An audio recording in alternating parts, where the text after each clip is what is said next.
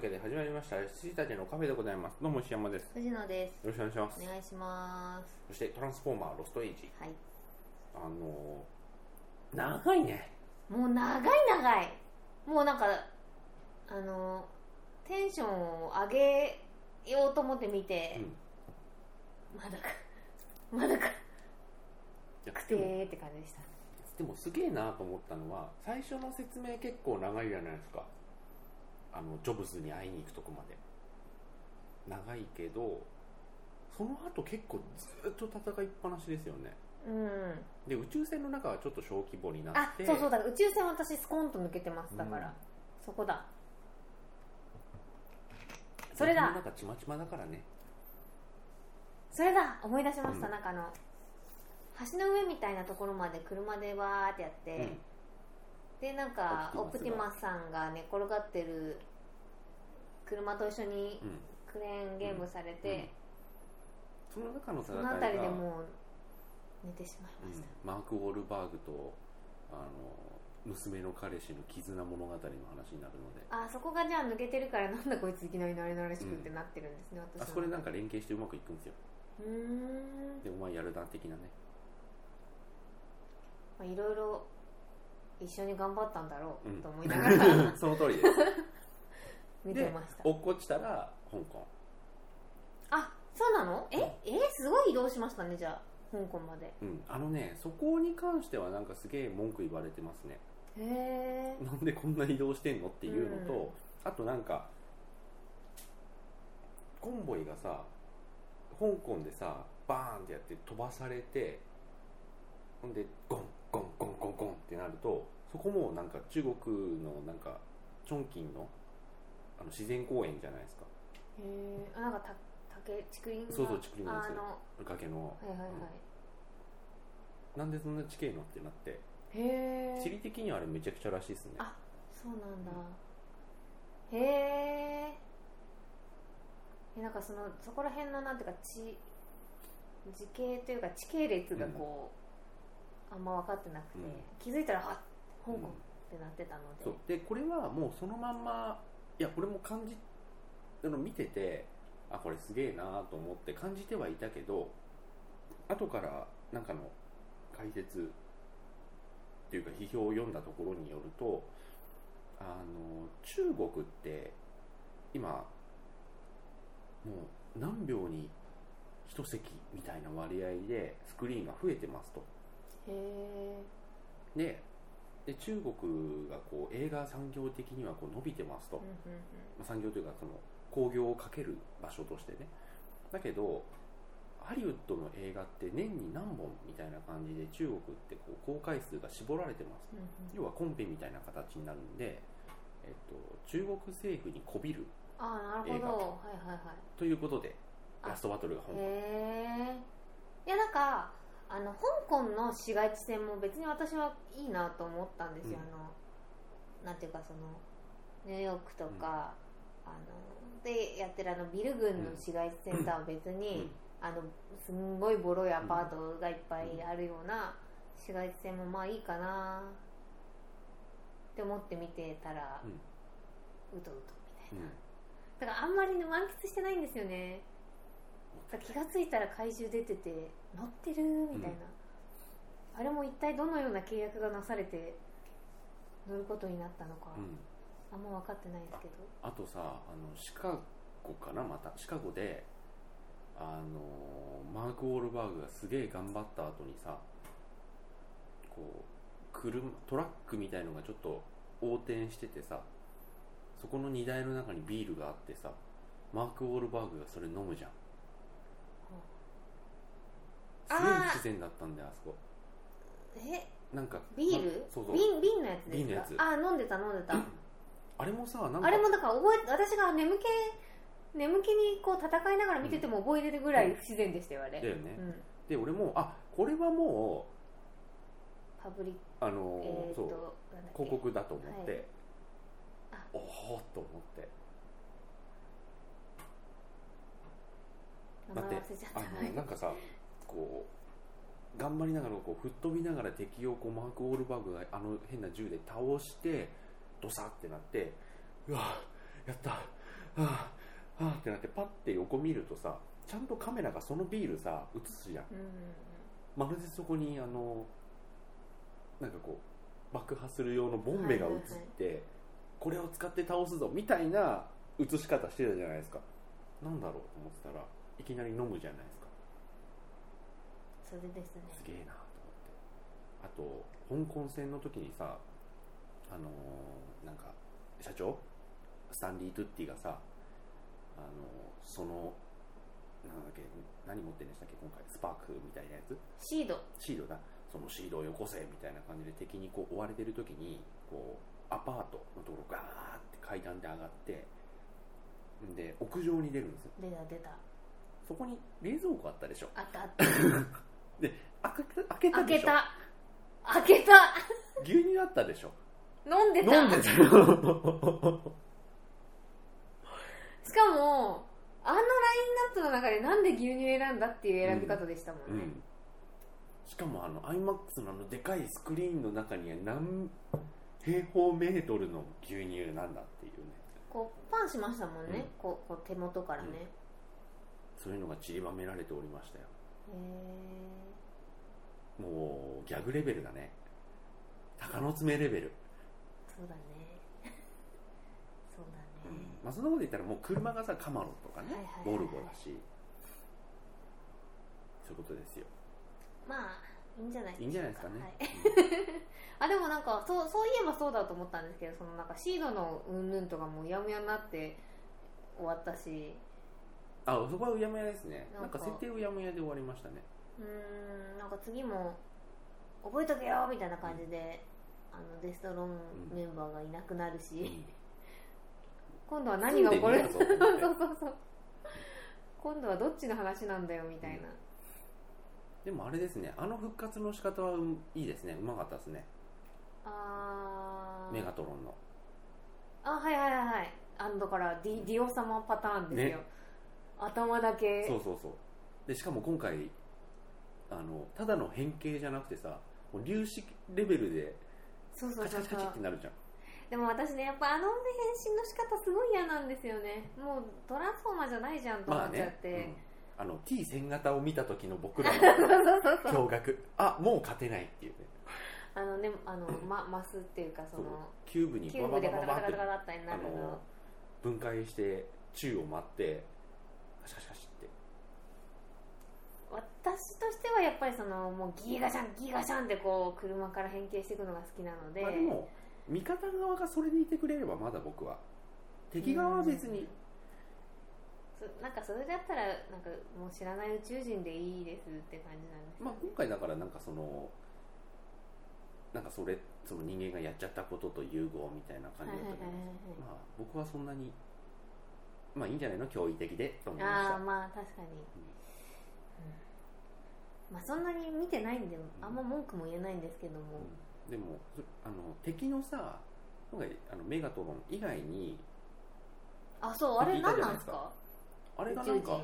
まあ、別の宇宙人っていう設定ですけどあいつのなんかそのあの将棋でいうところの不っぽさ あのなんかつるっとしたやつ何なの、うんっていうねねあれまあ寝てる間に説明があったのかもしれないけどなんかあの人と組んでましたよね、うん初めねそそうですそうですなんかね敵のね、そうそうそうそううんあの、 トランスフォーマー狩りみたいなのにうんこう一役買って、いる体調的なやつにね、はいはいはいそううんであのーでも今回戦う場面としてはもうたっぷりすぎるほどたっぷり入ってるし、あのーやっぱり見せ方も習熟しててよかったし大満足なんですけどあの筋うん映画の筋とかエンターテインメントのストーリーってこうあるべきっていう意味では今までの中では最低かなと思いました、あもうお話は最低ですようんもう本当に最低ですよあれはスタンリーってしねえよって思ったもん何なんかねえオーガニックな笑顔を 最後振りまいていい人面してるんだだってさあいつラチェット殺したんだよ知ってる知ってる許すまじでしょ普通なんかね仲間になってんじゃねえよみたいな、ねあれはちょっとひどいなと、うんで最初にさなんかマーク・ウォールバーグ売ったあの部下みたいなやつ同僚みたいなやつがさあそうそうあいつそがうさあの金属にされて殺されちゃったじゃんこういうことこういうことと思ってたのにスタンリーとって牛乳飲んで助かっちゃってさてかあと私の中ではあのあの一番初めに死んでしまった女子くんが、うんあの一番初めに死んでしまったのが本当に信じられなくて、なんか絶対最後まで活躍するじゃんあの人みたいな助手死んじゃったはあの死んじゃった人、あの焼かれちゃった人、いはいはいなんか絶対残しておかなきゃいけないのにうん、うんなんか普通の人たちが残ってどうすんだよみたいなあいつはだってほら通報したじゃないですかもう死ですよあ通報してんですかしてるあのま人すしてあますそうなんだしてますだから真っ先に死ぬべきですあいつはあそうなんだ、うんいやなんかあーえっとあれか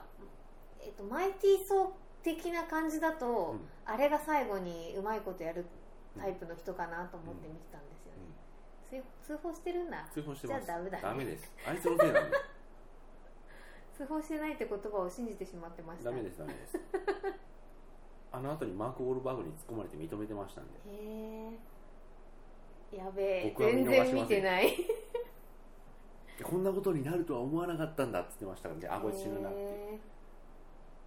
さて2分かな3分かなと思ってあそうなんだまあ6分ぐらいで死にました、それは見逃しておりましたへうん、そうだから同じ感じでスタンリー・トゥッティもあれは死ななきゃダメでしょえもう私なんかトゥッティが死ぬのは嫌なんでまあそれはね分かるあのよ僕も好きですし役役としてはしうん死すべきかもしれないけど、だからあれ役得だと思うな役者があれだから死ねないんじゃないの、いやだからといってそうなったら別になんかさ別の人にしてほしかったあけどのー魔法にかけられたりまた一人でよかったんじゃないですか はい似てる別の人そうそうそうそう違うんだよはいいやでもマーク・ウォルバーグ自体はもう相性良かったですねへえ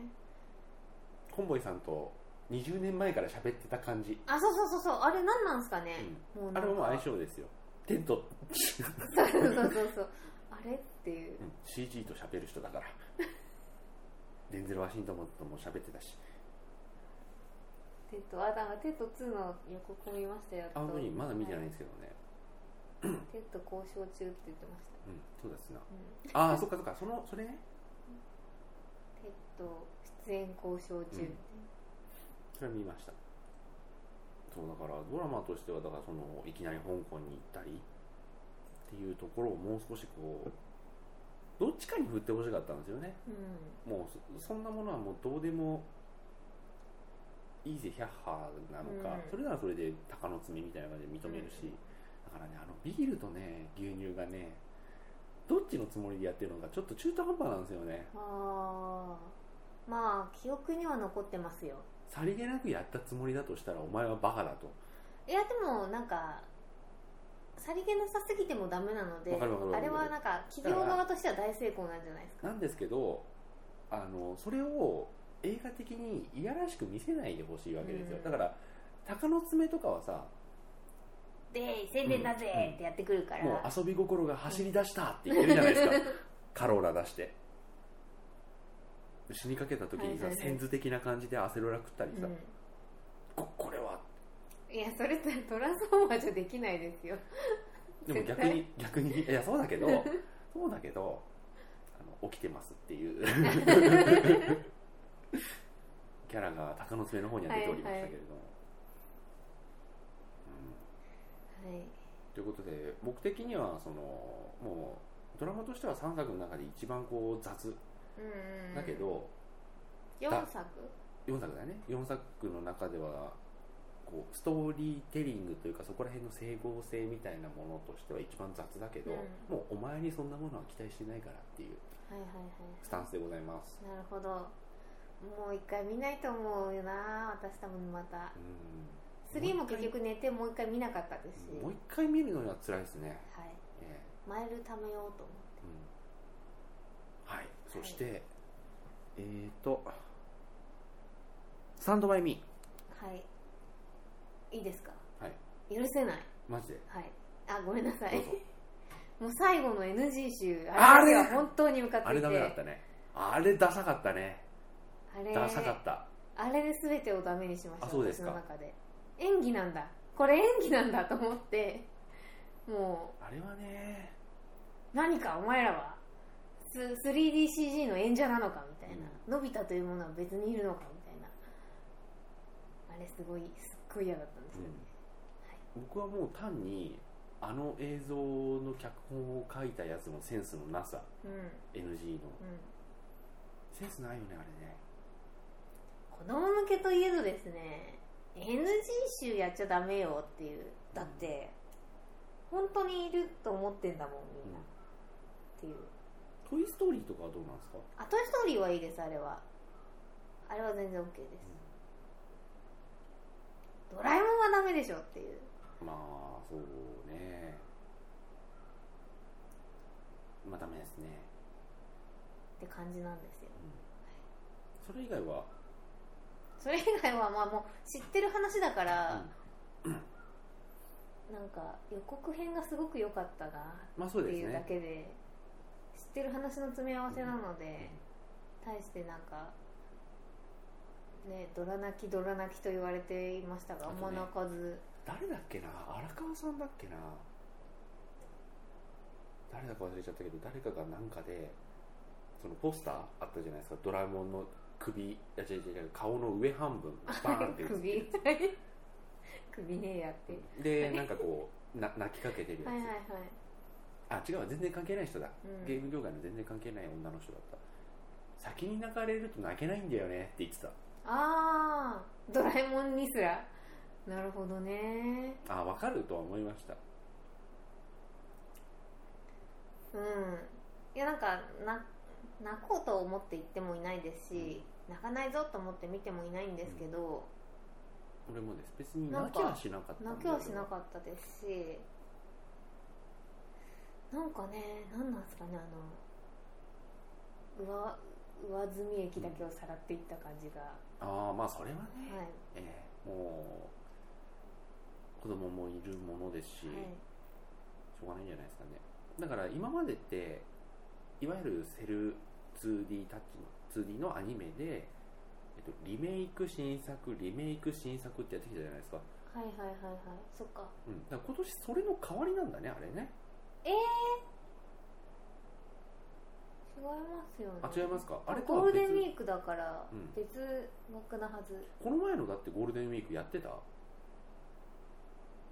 私ちょっと遅れてあれが代わりに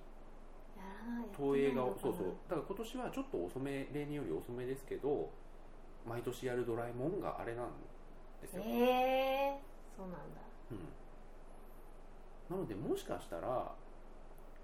リメイク新作 CG みたいな感じで入ってくるかもねえ今後えちょっともう CG はいいやって感じですうんあの思ってたよりはいいですけど、あのいややっぱ良くない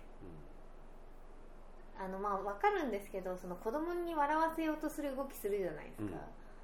あれとかもなんかそんなに私好きじゃないんだよなっていううんうん静香ちゃんは可愛かったうです、んはいあとタケコプターを初めてつけた時は良かったですあああの私 3D で見なかったんですけどあれ 3D で見たら面白いだろうあなそこと思いま 3D し用たですよねねあとあの未来の道路のとことか、うんはいはいって感じで、もうお金返せってほどじゃないですけど、 NG は確かにダサかったあれで何かこうリセットされてしまいました私の中でそこまででは僕はないですけれども、うん確かに最後んだよとは思った、うんダメですあれは魔法のアイテムは本物なのに撮影なんだみたいななんか、わかりますわかります、はいでドラえもんって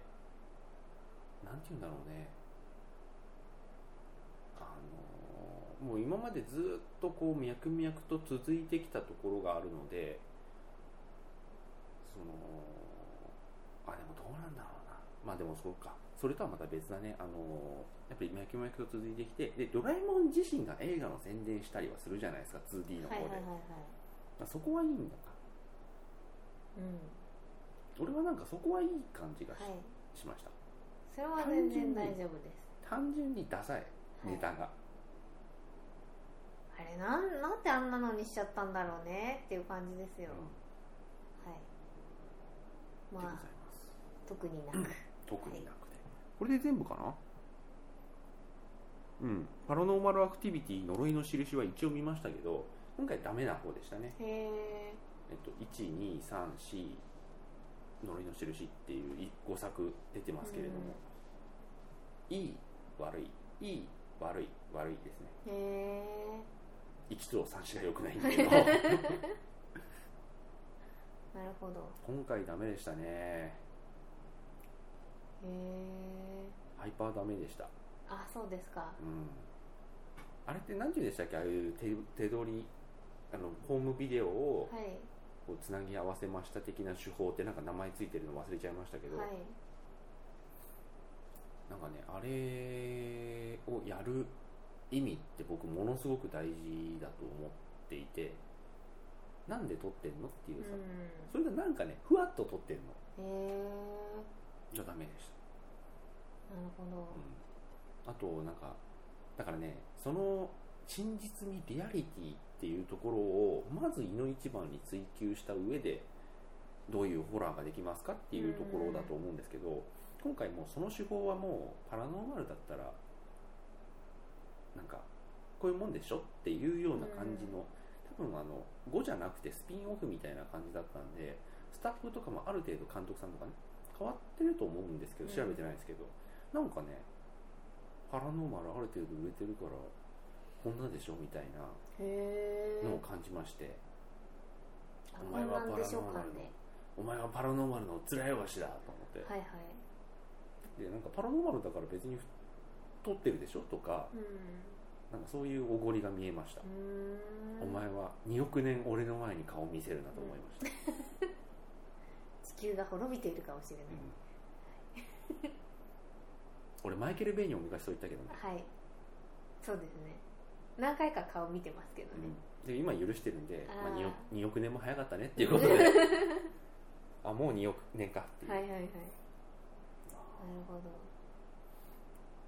はいなんかねちょっとねどへえ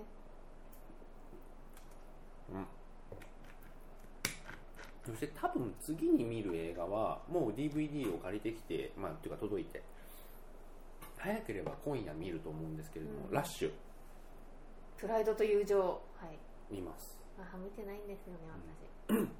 私、そこそこいいと聞くのでもね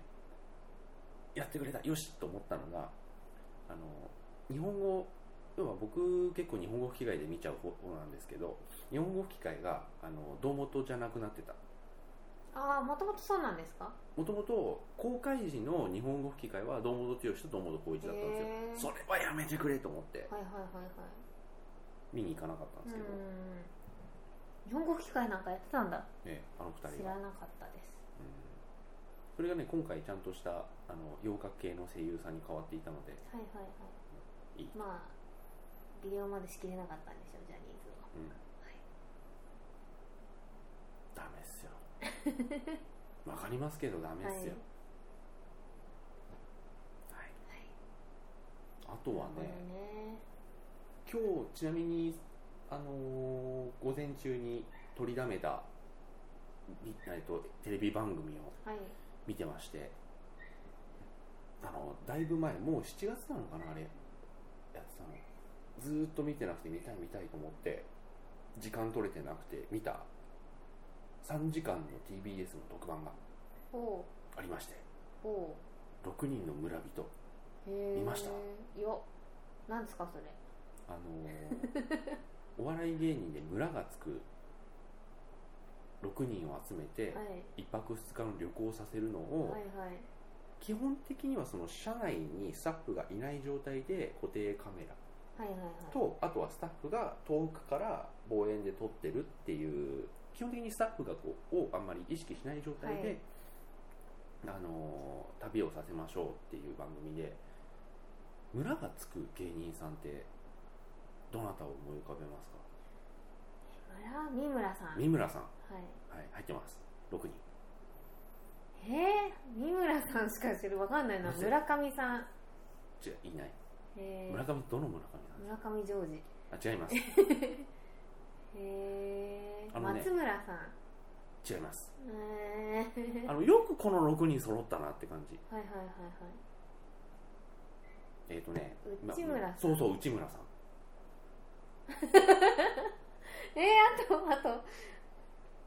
村村志村けんあ志村けんかはあそしてナインティナイン岡村あ岡村さんあすごいですねそしてバナナマン日村あ日村さんあともう一人は論文田村淳へえすごくないこれすごいですね夢の企画じゃねね面白かったへえ3時間もやってたんだ3時間もやってま したすごかったあのさあのまあそういう感じでちょっとオフショット的なものをはいはいはいずはいっと追っていきましょうっていう体でうん基本的には行くんですよ、うんまあ、ちょっと企画的なところうもん途中は挟まったりしますけどあのね最初あの遠くからある路地をこう通ってて、そこの路地に向かってあ路地に車が1台グーってきて画面のこっちの方に向かってくるっていう映像から始まってで車内の映像にボンネットにつけてある車内の映像になるとそれを論文の田村さんがあの淳さんが運転してて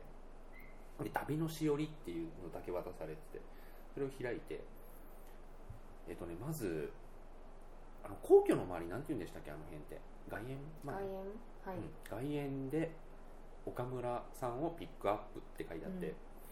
で朝の6時半ぐらいらしいんですよそれで7時半に岡村さんをピックアップって言ってであの2人の取り合わせってあんまなくないですかないですよねねで田村さんが普通に運転席にいて岡村さんが助手席に乗ってきて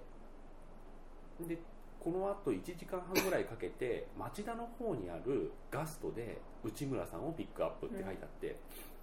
その間2人でこう何この人2人って何話すんだろううんみたいなところの興味からずっと面白かったですうーね、ん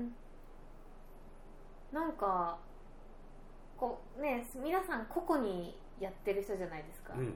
なんかこうそれが2人いる3人いるっていうのってほとんどないから面白いですね6人が同じ番組ってだけじゃなくて本当にずっと行動を共にしますからうんうんうね、んまあ、一人一人ピックアップしていくんだけうど、んで志村さんが出てくるの最後の30分ぐらいなんだけどいやあそうなんですかへえーあれはねいい良かったですよ、うーんもう周りの人も多分びっくりしたと思うんだけどもうだいぶ遠くから撮ってるのとあの車内の映像だけはその至近距離でボンネットまで撮れますけど、その他のは結構遠くからうん撮ってる感じだったのでで内村さんをガストでピックアップって書いてあってでその頃内村はみたいな感じで遠くからうんその窓越しのところで、あの4人席のところにうっちゃんがいて普通にあのオムライス食って て後ろの方に家族連れとかいるんですよ、はいはいはいはいその状態でへえ結構そのまんまもうなんて言うんだろうね企画的な仕掛けとか、うんその6人だったらいらないっていうはいはいはいはい感じ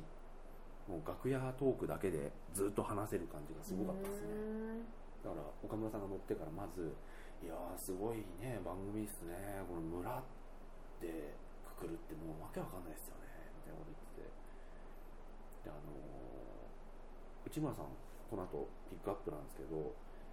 岡村さんと内村さんって絡みないですよねいやー全然あらへん実は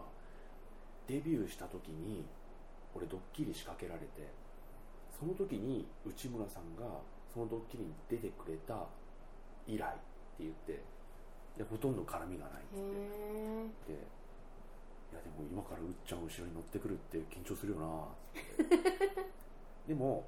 で田村さん田村さんあの人すごい企画え屋じゃないですか、うんはいなんか言うことが面白いとかっていうよりあの人が考える企画が面白いっていうで企画バンバンバンバン入れてくるうんで、あの辺のなんかこうバラエティっぽい振りとかをすげえうまいなこの人ってうん俺あんまり論文好きじゃないので見てませんでしたけれどもあのーすごかったですね、うんあのでも僕この企画の話もらった時に運転しながら話してて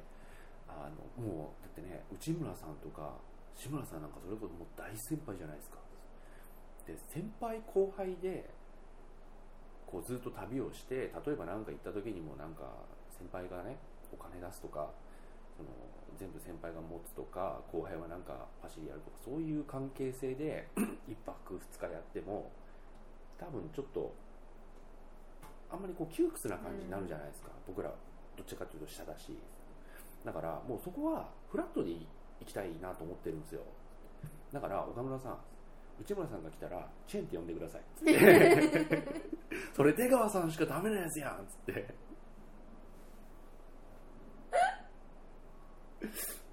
あわかりましたじゃあそしたら内村さん乗ってきたらどっかのパーキング命令かなんかで僕結構長時間トイレ行くんで2人で話してくださいとか あの合図は僕ちょっとトイレ行ってきますですからやめてそんな本当やめて っていらんからそんなのって面白かったそんなのでずーっと3時間、はいはいはいはいねへえで途中その2人でこう内村さんのとこ行こうとして、これはつってもう私物の携帯とかで場所調べて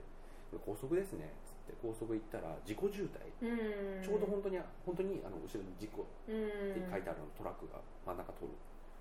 なのでガチなやつですけども自己渋滞ですねこれまだ多分大丈夫だと思うんですけど時間的に多分大丈夫ですけどね、まあ、先のあれによってはちょっと遅れちゃうかもしれないですねって言ったら岡村さんが「あの人すごい真面目な人だね時間厳守の人だねへ遅れるもうこのまま行ったら内村さんのピックアップに遅れるっぽいって分かった瞬間にめっちゃめちゃ焦って、えへえいやそれまずいそれまずいまずい絶対まずいって言ってであの外苑のところでの待ち合わせも30分前ぐらいにずっとそこから座ってたんで一人でああ時間厳守の人なんだなと思ってへ真ー面目なでどうしようって内村さんの連絡先知ってるいやもう知らないです俺も知らへんどうするあ出川さんの連絡先なら知ってるって言って本当に出川さんに連絡しちゃうのであのそんなの狙ってないからさ、うん出川さんの声なんかいはい入らないのよ、番組に、はいはいはいはい はいなのに話して「あ留守電や」ってあすいません岡村です」今内村さんと待ち合わせなんですけれどもちょっと遅れちゃいそうなんで、えっと、出川さんから本当に申し訳ないですけどあの連絡先聞けないかなと思って連絡しました、えーお忙しいところすいません失礼します」って言って「いやーやっぱ出ないな」だってまだ8時ですもん8時とかね早朝ですもんねまだでも8時とかですもんそうだよなあ俺有働さん知ってます つってで有働さんもろあの留守電で「あいないっすね」つってで岡村さんが「あそうださっきのそのガストのお店お店に電話かけりゃいいんじゃないの?」おお」つってでもその瞬間に岡村さんが「あでも待てよあのそのガストに連絡してあのお客様でお越しの内村様とかってなったらすげえ迷惑ちゃうっつってすごい真面目な人だなと思って いやでもそれしかないっすようんつって電話かけてで岡村さんに渡して「あもしもし、えー私99の岡村と申しますけれどもあはいえーで今ですねあのそちらのお店にあの内村さんあやります?」っつって もう完全にあの話はい題はいのは聞いきはみたいない感はじい店員さんからはでそれをなんとか知らせて30分遅れぐらいで着いてで普通に店の中に入ってって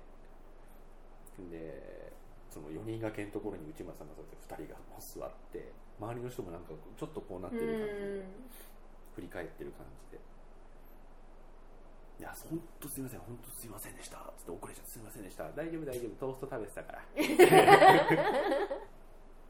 大丈夫大丈夫大丈夫ですいやお昼食べてたからあ朝食べてたから僕食べてなかったからっつってそしたらなんかそこで田村さんが「僕ちょっとトイレ行ってきますんで」って言っ 言ってちゃったんだ速攻で行ってでもあれだよねあのーあんまりね絡みないもんねそそうですねあのドッキリかなんかやったよねつってあそうですそうですそうですあの僕デビューしてちょっとぐらいの時にシーンってなってで内村さんがあ矢部君とは飲んだことあるなつってで岡村さんがあそうだあ思い出しました僕南原さんと飲んだことありますつってそれでなんか30分ぐらいいて関係ありそうでないところを救っていく感じで すよねそのクロスなんだねクロスなんだね、うんとかっつって内山さんも結構気使って喋っててあれ面白かったなで田村さんが帰ってきて、うんで次はどうすんのこれからつってえっと次は何々村っていうところに